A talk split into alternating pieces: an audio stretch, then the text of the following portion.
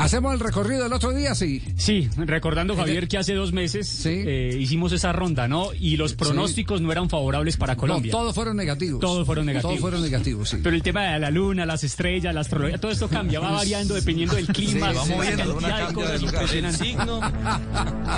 sí, es cierto. Estábamos en el 3% y estamos en el 29%. Bueno. Sí, sí, sí. Y eso también tiene que cambiar en los temas de, del azar. Pues, pues me imagino, no, no sé. Bueno. Yo, yo de ese tema, la verdad, eh, conozco muy poco eh, eh, a profundidad. Sé que existen personas que aciertan mucho sobre, sobre el asunto, pero no sé cuáles son los métodos. Arranquemos, ¿le parece? ¿Con quién?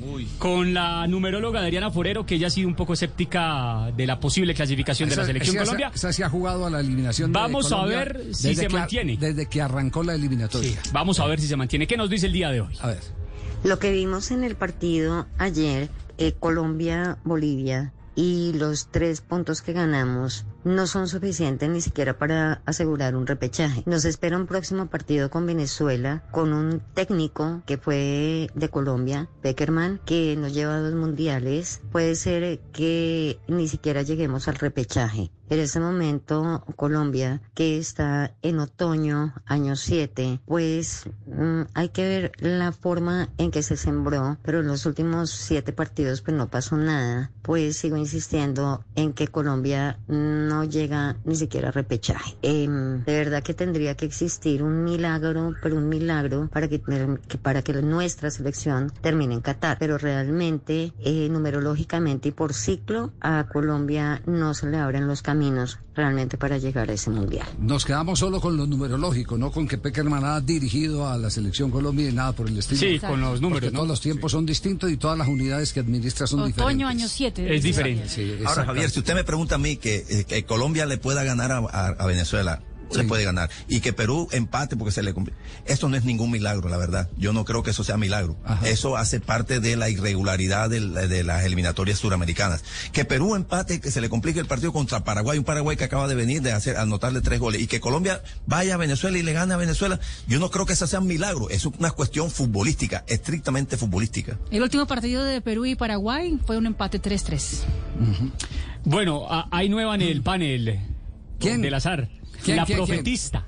Pero Castel no le cree a las Profe- estrellas. Profetista, es una ecuatoriana. Castel no le cree. Profetista. No, no, no, que le voy a creer yo eso. Profetista ecuatoriana. ¿Y esa, Ecuatoriana, ¿de dónde, se algo la, neutral. ¿De dónde se la levantó? Ella hace pronósticos de eliminatoria, suele ser acertada. ¿Así? Es ecuatoriana y sigue mucho el fútbol de No- ese no país. me diga que- y no- ahora, no me diga a que- petición de los colombianos, No me diga que, de- que, que, eh, se la jugó por Ecuador y, y acertó y está cobrando. ella acertó y ha acertado en otras cosas. Sí. Y ahora se la jugó por porque mucho colombiano le escribió preguntándole que cómo iba a ser el compromiso frente a la selección venezolana. Ahora me da el número. No dio el pronóstico de clasificación, pero las cartas, las cartas que lanzó hablan muy bien de Colombia. A ver, Escuchemos a la profetista. Escuchémosla. Tenemos eh, algunas cartas de Venezuela. Tenemos una mujer fuerte que significa de poder, de fuerza de voluntad, estrategias y lucha. Tenemos algunas copas que también son, son de festejos, de algo importante. Tenemos también un hombre con mucha fuerza, valentía, que es con espada. Tenemos siete y nueve de espadas. No son tan buenas estas cartas para nuestros hermanos de Venezuela. Estas cartas son como un atavismo y son como algo que, que trata de, de interrumpir lo que ellos quieren lograr, la fuerza de voluntad y las, las cosas importantes que ellos quieren hacer. Eh, yo le veo a Venezuela con unas cartas que no son tan buenas. Yo a Colombia le veo copa oro, bastos y una mujer con una copa encima, que es de fuerza del principio de algo muy importante, el as. Si ven, esta cartita es como que media mágica, que quiere decir que es como empieza algo nuevo y muy importante. Tiene esta carta que es muy buena y dice que hay muchos acontecimientos muy importantes para Colombia. Es algo, algo muy, muy importante para Colombia. La copa y las de oros, un hombre también le veo aquí con oro. Muchas posibilidades buenas también para Colombia. Para los hermanos colombianos, les puedo decir que su equipo va a hacer un gran partido, un gran juego, se van a poner muy contentos porque van a y va a haber un festejo también acá, va a haber un festejo para para los cafeteros, como le dicen, ¿no? Va a haber un festejo, yo veo un festejo para Colombia. No veo muy buenas cartas para Venezuela. Yo le veo una ganancia más bien a Colombia por las cartas muy buenas que le salen a ellos. Ya, pero si dice festejo es, es porque sí, pero- festejo, festejo es por eh, clasificación o no. Sí, Yo me no, emocioné, no viene algo dijo, no dijo las cartas de Perú que dice. No Pero necesitamos saber las de Perú. a eso voy, a eso voy. Sí, Javier. Porque si les, digo- Porque si le dicen lo mismo que dicen las de Los Colombia, peruanos estamos le pidieron que leyera las cartas. ¿Y qué? qué le- Y adivine. ¿Qué? Que gana Perú. ¿Que gana Perú? Dice que gana. Perú. Entonces no hay festejo para ¿Qué Colombia. vamos a? Vamos, vamos a festejar el gol, no vamos a hacer pero, gol. pero eso sí, no habló en las cartas que lanzó sobre el partido Perú-Paraguay, Sí. habló de mucha equidad. Ajá. Habló de mucha equidad, que era un partido muy complicado para los peruanos, no como se refirió a lo de Colombia, porque prácticamente a Colombia lo lanzó como vencedor del partido, pero sí dijo que ella consideraba que Perú ganaba, pero que el partido iba a ser muy apretado, muy complicado y que la equidad parecía. No, pues nos quedó viendo la respuesta que necesitamos. ¿Ah? Nos quedó viendo la respuesta de si esa alegría del final, si esa alegría de la que ella hace referencias, porque usted puede ganar el partido, pero si queda eliminado, ¿qué No hay alegría va a alegría. tener? ¿cuál no le, va a haber? no le digo que hoy, clasificado al Mundial y el hombre más triste en Ecuador es Gustavo Alfaro. Sí, ¿Ah? Sí. No, pues claro, este- esta mañana Sí, me sí, quedó aburrido con el 3-1. Esta mañana me Claro. chateé con él. Me chateé con, eh, con Gustavo Alfaro. No y es que en la conferencia él salió molesto, él ni siquiera habló de la clasificación, salió molesto por el partido. Sí, del- Sí. que los jugadores estaban muy contentos, pero que él eh, no quería clasificar de esa manera. Usted sabe que hay personas así, Javier. Mire, eh, en el año 1995, eh, Junior se corona campeón en Bogotá. De Santa Fe. Ante Santa Fe. Pierde. Pero, pero perdió 3 a 1 y con un baile de Santa Fe y por poco le meten otro. Bueno, el pibe no salió a dar la vuelta olímpica. Porque hay algo en esa clase de personas, como Alfaro y como Vilardo y como esos técnicos, sí, que eh, son muy respetuosos de, de, de, de la estet- de la ética de la estética. Es Sí. decir, eh, hay, hay, hay, hay algo más allá. Me dice, de me dice Alfaro en el chat de esta mañana, porque, porque pues, igual yo, es mi amigo y lo, y lo llamé yo, con él no hablo eh, hasta que no estén eh, sentenciadas las cosas. Eh, eh, porque esa para felicitarlo. Porque esa es mi costumbre, es mi costumbre. Ningún técnico de fútbol, amigo mío, puede decir que yo lo llamo para eh, siquiera saludarlo cuando está trabajando. Yo no, no, no los llamo, no los llamo. Ni siquiera Gustavo Alfaro, el entrañable amigo Gustavo Alfaro. Sin embargo, apenas se clasificó, lo que hice fue mandarle un mensaje de felicitación.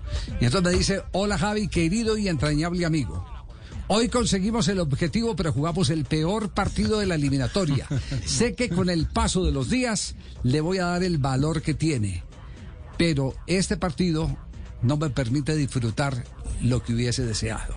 Y sigue eh, ya los saludos familiares y demás, pero pe- para que se den cuenta, para que se den cuenta que por más que usted pierda y clasifique, Sí. no está eh, feliz.